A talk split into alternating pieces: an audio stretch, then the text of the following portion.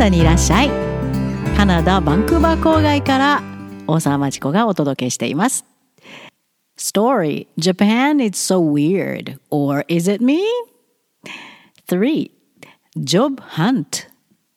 1989年の日本にやってきたカナダの青年が出会ったヘンテコ日本のストーリー。日本語は私大沢町子。英語版この後出てきます。筆者のロバート・ミクメラン本人の朗読でお届けします。東京について周りを観察し、さあ仕事を探して、とっととここを出ていかなくちゃ、と思った続きです。クリティカルシンキングの国カナダから日本にやってきた若者が出会ったヘンテコ日本ストーリー。クリティカルシンキング不在の不思議の国日本からカナダに向かう日本人のためにカナダで出会う180度真逆のカルチャーショックへのワクチンとして送ります。カナダ大学留学に備え真剣に準備する日本の高校生。コロナで打ち砕かれた高校留学からの復活を目指す日本の高校生のためのサポートグループカナダクラブ。カナダから直接日本と結んでオンライン授業としていろんな面倒を見ています。その貴重なパートナーであり本物の英語スキルを学びたい日本人のためのサイト UX English アドミニストレーターでもあるロバート・ミック・ミランが語るストーリー。Japan is so weird. Or is it me? 仕事探し。代々木ユースホステルではスリランカ人1人とアメリカ人2人と相部屋だった。スリランカ人は若く教育もあり、頭脳明晰な話し方ができる人。エンジニアの学位を持っていて、レベルの高い英語を使う。でも肉体労働の仕事を探していた。アメリカの二人は若い旅行者で、部屋は散らかし放題。汚れた服、しゃぶり尽くした KFC チキンの骨の入ったバケツ。しわしわに丸めたマックバーガーの包み紙が散らばる部屋。起きているのが珍しいほどいつも寝ている。でもやっと起きた時には僕やスリランカ人のタオルを勝手に使い、べっちゃべちゃに濡れ丸めたままハンガーにかけておく。世界はおかしいスリランカから来た教育レベルの高い人よりこんなアメリカ人でも白人ならはるかに有利なように傾いている。この傾きをもっともっとまっすぐにするべき。でも僕にもこの不公平な傾きの恩恵があったことを後日発見することになった。ワーキングホリデーセンターまで電車に乗った。どこにあったかもう覚えてないけど、池袋かな多分。センターの壁には一面に求人や賃貸アパートのチラシがひらひらと貼り付けられていた。これはいいニュース。仕事を見つけられそう。給料もすごくいい。時給3000円以上の仕事がたくさん。中には時給5000円や6000円のも。主な資格要件は英語が母国語で大学の学位を持っていること。それだけ。えらくニッチな条件をつけている求人もあるよ。イギリス人女性30歳未満。わあ、これ許されるの？僕の国カナダではこんな求人を出すと訴えられるのに。1980年のこの時代でもカナダの求人条件には厳しい制限があったのに。ま、郷に行ってはと考えることにしよう。仕事にありつければ今はそれでいい。僕の資格に見合う仕事を見つけた。たくさん。そうしたら急に気持ちが軽くなり、肩からスーッと力が抜けていった。生存できるか？と緊張していた脳も最高アラームレベルから一つだけメモリを下げたような気分。僕のストレスは相当なレベルだったに違いない。向こうミスもいいとこだった。見知らぬ外国に飛び込んで仕事を見つけるなんて。数学的に言うと、もんなしというわけではなかった。ゼロではない。マイナス。北アメリカの大多数の若者と同じく大学で使った学生ローン返済で溺死寸前だった。それが僕の国の文化、伝統。教育は自分で稼いで払うもの。カナダ政府はかなり気前のいい学生ローンプログラムを用意している。若者には教育を受けてほしいから。でも結局返済しなくてはいけないことには変わりない。30歳未満のイギリス人女性になったら仕事があるかな？次に賃貸アパートのチラシを見てみた。ワーキングホリデーセンターの壁に巨大化したガみたいに貼り付いているチラシ。どこに住もうかな？見ていくうちに気持ちがひるむくらい難しいことが分かった。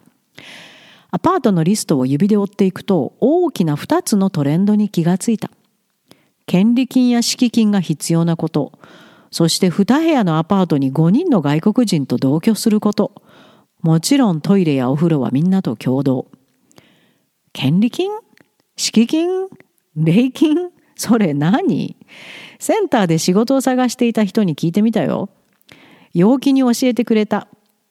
日本を少し知っている外国人は僕のような新米に自分の知識をひけらかすのが楽しいみたいに。とても好意的に。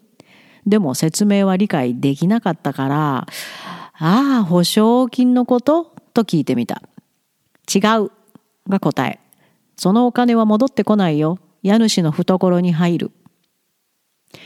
僕の目はドーンと飛び出したと思う。絶対。口もしばらく開いたままだったと思う。そんな選択肢は問題外。家主に訳のわからないしかも戻ってこないお金を払うなんて。巨大化した画を念入りに一つ一つ見ていった。四国の田舎からの求人を見つけた。週5日勤務、時給3000円。他の外国人と相部屋だけどアパート付き。地図を見るのが大好きなので日本の地理を調べ、四国がどこにあるかは知っていた。日本の田舎はカナダの田舎者の僕にはぴったり。すぐさまそこに電話した。ほがらかな男性が返答した。5分も喋ったかな。面接のため四国までの飛行機代を払ってくれることになった。即決、行くことにした。なるようになるさ。ワーキングホリデーセンターを出たら東京は随分違って見えた。ずっと軽快で気軽な東京に見えた。さあ、これで周りをじっくり見る余裕ができた。仕事も住むところもありそうだ。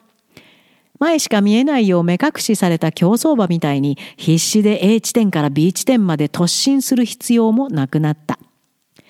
新宿にも行こうかな。もし今回の仕事がダメならまた東京に戻ってきて違う顔を探すことにしたらいいし。それに僕は救いようもないくらい冒険好き。お金もない。いや、ゼロよりマイナスのお金しかないけど、四国に行きたくてうずうずしてきた。その日の午後は前の日と同じ。東京をうろうろし、適当に電車に乗り、新しい国に慣れていった。そして、とても大事なことも忘れなかった。別に迷ったわけではないけど、可愛い女性に道を聞いてみた。楽しそうに聞こえる？いや自分をごまかすのは嫌だから言うけどきつかった。すっごく大きな賭けをしてしまったから。まあ最後の頼みの綱は残しておいたけど、もし仕事が見つからなかったら、尻尾を巻いた犬みたいにすごすごとカナダに戻る。11歳の時から働いてきた小さなファミリービジネスに舞い戻る。心理的には悲惨以外の何者でもないけど、生きながらえることは可能。新しくできたスリランカの友達と比べてみるとよくわかる。彼には求人や賃貸のチラシがたくさん貼ってあるワーホリセンターもない。もしあのスリランカの友達に仕事が見つからなかったらどうするんだろう。その夜、ホステルに戻るとスリランカ人は戻っていた。アメリカ人は外出中。僕のタオルはクローゼットの中で水をポタポタ滴らせていた。開けたままの僕のスーツケースの中に日本はそんなにへんてこそれとも僕 The Job Hunt I shared a room at a youth hostel in Yoyogi with a Sri Lankan and two Americans. The Sri Lankan was young, educated, and articulate, a degree in engineering, good English, looking for manual labor. The Americans, young tourists, littered the room with dirty clothes, buckets of gnawed KFC bones, and crumpled, crinkly McDonald's hamburger wrappers. They were rarely awake. But when they were, they used our towels and left them clumped on hangers, soaking wet. The world tilts differently for such people than for an educated young man from Sri Lanka. The slope is much more gentle. I would soon find that it tilted differently for me, too. I caught a train to a working holiday visa center. I can't remember where it was, maybe Ikebukuro. The walls were collaged with shards of paper describing job offers and apartment rentals, a promising sign. I started with jobs. The wages were good. There were many jobs starting at 3,000 yen an hour. Some part time work paid 5,000, even 6,000. The main requirements? A native speaker with a university degree.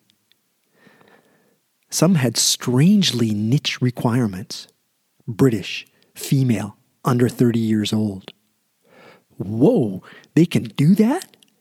An employer listing any one of those in my country could get sued, even in the 1980s. But when in Rome, take the job you can get. I saw jobs that I was eligible for, lots of them, and I suddenly felt lighter. My shoulders unpinched themselves. My brain clicked one notch out of survival mode. The stress must have built up. Throwing myself headfirst into a foreign country, I had to find a job. Mathematically speaking, it's not that I didn't have any money. I had negative amounts. I was swimming in student loan debt, like many other young North Americans, even today. That's our culture. Many of us pay our own way. Canada has a generous student loan program for its citizens. It wants us educated. But I had to pay it back eventually. I would have become that British female under 30 years old if it could land me a job. Next, I moved to the rental papers clinging to the walls like oversized moths. Where to live? That proved more daunting. Running down the lists of apartments, I found two main trends pay key money or live with five other foreigners in a two room apartment with a shared bath and washroom. Key money? What was that? I asked another job seeker what it meant, and he told me quite merrily. It turns out that foreigners in Tokyo like displaying their knowledge of Japan to newer foreigners. He was friendly, but I couldn't understand. Oh, like a security deposit? I asked. No, he replied. You don't get that money back, they keep it. My eyes might have bulged. My mouth likely popped open a bit. That option was out of the question. I diligently inspected all of those oversized moths, and I found a listing from rural Shikoku. Five days a week, 3,000 yen an hour, with a shared apartment included. I knew where Shikoku was. I love maps and had studied the geography of Japan. A rural Canadian in rural Japan felt like a natural fit. I promptly called the office. A cheerful gentleman answered the phone. We spoke for maybe five minutes, and he generously offered a flight to Shikoku, expenses paid, for an interview. I immediately accepted. What could go wrong? Tokyo felt different when I left the working holiday visa center. It was much lighter, more buoyant. I could look around now. I was no longer a racehorse with blinders, desperately barreling from point A to point B. I would go to Shikoku. If I did not get the job, I would come back to Tokyo and look for different moths. Besides, I was hopelessly adventurous. I had no money, negative money, but I was now itching to see Shikoku. Besides, I was hopelessly adventurous. I had no money, negative money, but I was now itching to see Shikoku. I spent the rest of the day as I had the one before, wandering Tokyo, catching random trains, acclimatizing to my new country, and importantly, asking pretty girls for directions, even when I didn't need any. I don't want to kid myself, though. It was tough. I had taken a huge gamble. But I had a last resort security net. If I couldn't find a job, I could fly back to Canada with my tail between my legs. Back to the small family business I had worked at since I was 11 years old. That would be emotionally disastrous, but I would survive. Compare that with my new Sri Lankan friend. He didn't have an office full of job offers or rental hopes. What if he couldn't land a job? I returned to the hostel that evening to find the Sri Lankan in, the Americans out, and my towel hanging in the closet, dripping water into my open suitcase. Japan is so weird. Or is it me? さあこの話からロバートが実際に日本でいっぱいの生徒を教えてそして今はカナダに戻ってきて特別なカナダクラブを提供しているロバートですロバートの指導はすっごく人気がありますロバートに英語を教えてほしいなと思ってる人 UX English からコンタクトお便りください待ってます。Uxenglish.org org です。皆さんがカナダに来るのをロバートと2人で待ってます。カナダにいらっしゃい。